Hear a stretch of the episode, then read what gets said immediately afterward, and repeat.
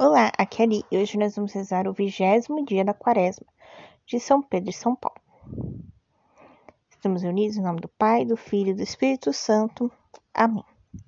Hoje nós vamos continuar, né, falando sobre a igreja militante e nós estamos no oitavo dia, cujo tema é prisão. Então, iniciamos a quaresma, coração do Espírito Santo.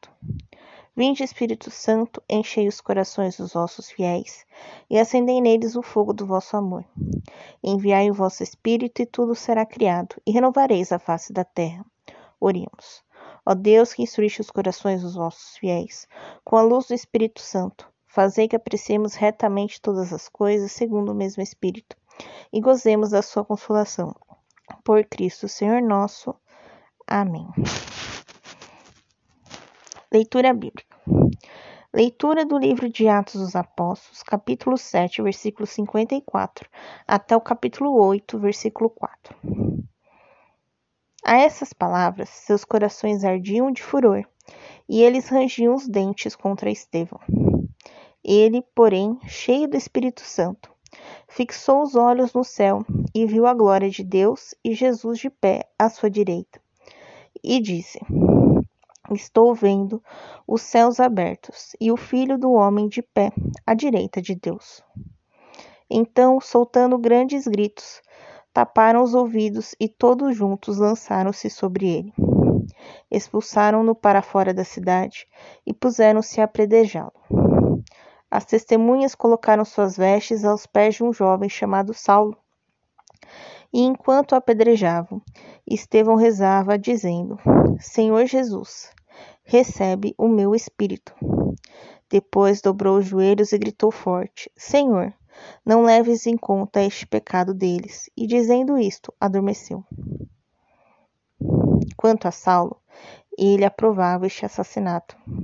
Naquele dia irrompeu violenta perseguição contra a igreja de Jerusalém. E todos, com exceção dos apóstolos, dispersaram-se pelas regiões da Judéia e da Samaria. Entretanto, Alguns homens devotos sepultaram Estevão e fizeram grande luto por ele. Saulo, porém, devastava a igreja, entrava nas casas arrancando os homens e mulheres para lançá-los na prisão. Mas os que foram dispersos iam por toda parte, anunciando a palavra da boa nova. Reflexão. Aqui nós vemos como era Saulo antes da conversão dele.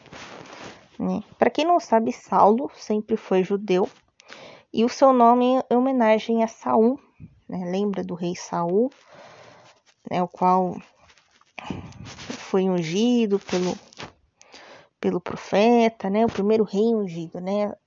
A sociedade queria um rei, né? e aí chama Saul. Então aqui Saulo, ele era justamente um perseguidor dos cristãos.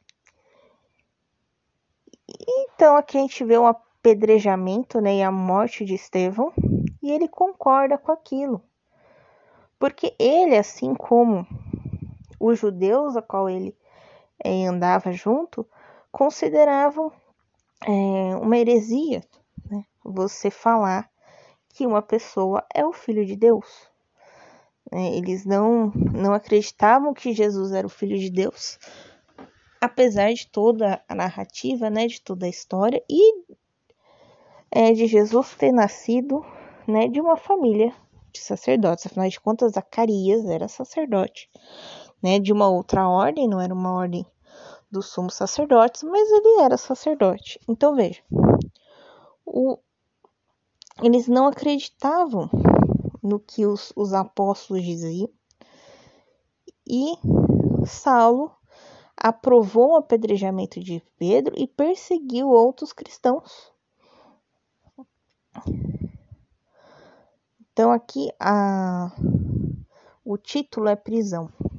Mas aqui a gente não está falando da, da, prisão física onde Saulo é, colocava os cristãos, mas a prisão que ele mesmo enfrentava, né?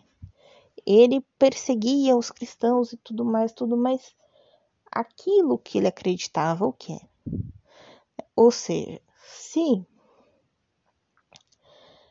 é, a gente pega assim, né, um pouco mais a fundo, a gente vai ver que Deus é amor. Então, quando a gente começa a perseguir pessoas de outras religiões, nós não estamos exercendo o amor. Nós estamos exercendo o egoísmo, o orgulho, que não tem nada a ver com Deus. Então, Paulo está numa prisão, né, uma prisão interna dele com ele mesmo, né, acreditando nos valores errados. Né? Não aqui necessariamente é que Deus deu os valores errados para eles, mas que ele aprendeu os valores errados com alguém? Ou com a própria vida, né? Com a própria circunstância, a própria realidade que ele vivia. Então, ele está aprisionado dentro dele mesmo, né? É, acreditando que uma perseguição aqueles que não eram judeus ia levar ele para o céu. E veja, os judeus, eles não são uma religião proselitista. Então, para você ser judeu, no caso, você tem que nascer numa família judia. Né? A sua mãe vai te ensinar os princípios da religião judaica. Né? Ah, se por acaso alguém um dia queira se converter, existe todo um processo, porque você não nasceu numa família judia. Então, é, é uma religião que é passada de família para família. Não existe esse proselitismo da conversão, né? Então a, a pessoa, é, quando ela se torna cristã, ela se converte a cristão, né? A pessoa, quando ela se torna muçulmano, ele se converte. Quando ele se torna é, espírito, ele se espírita, se converte, né? Não existe essa, é, essa cultura da conversão do judaísmo, é um ou outro caso específico. Então, se você não tem o proselitismo, né? Por que perseguir, né, aqueles que não acreditam na sua religião? É, eu aqui não vejo sentido nisso. Se vocês virem, por favor, comentem, né? Tem lá, tem o nosso o nosso e-mail, novenáticosoficial.gmail.com e tem também o Instagram, arroba li, dos carros. Pode falar se você não concorda, se você não acredita com isso. Então aqui, só para finalizar e marcar de novo, Saulo, né, vivia uma prisão interna dele mesmo. Existe alguma coisa na sua vida hum, que te prende a você mesmo, te prende a uma determinada circunstância? Se Jesus libertou Paulo, se o anjo né? Na, na outra passagem que a gente leu hoje, libertou os apóstolos. Saiba que Deus também vai te libertar dessa sua prisão interna. Então agora você vai fazer os seus pedidos pessoais, as suas intenções, colocar isso, essa prisão interna que você considera, pedindo essa libertação.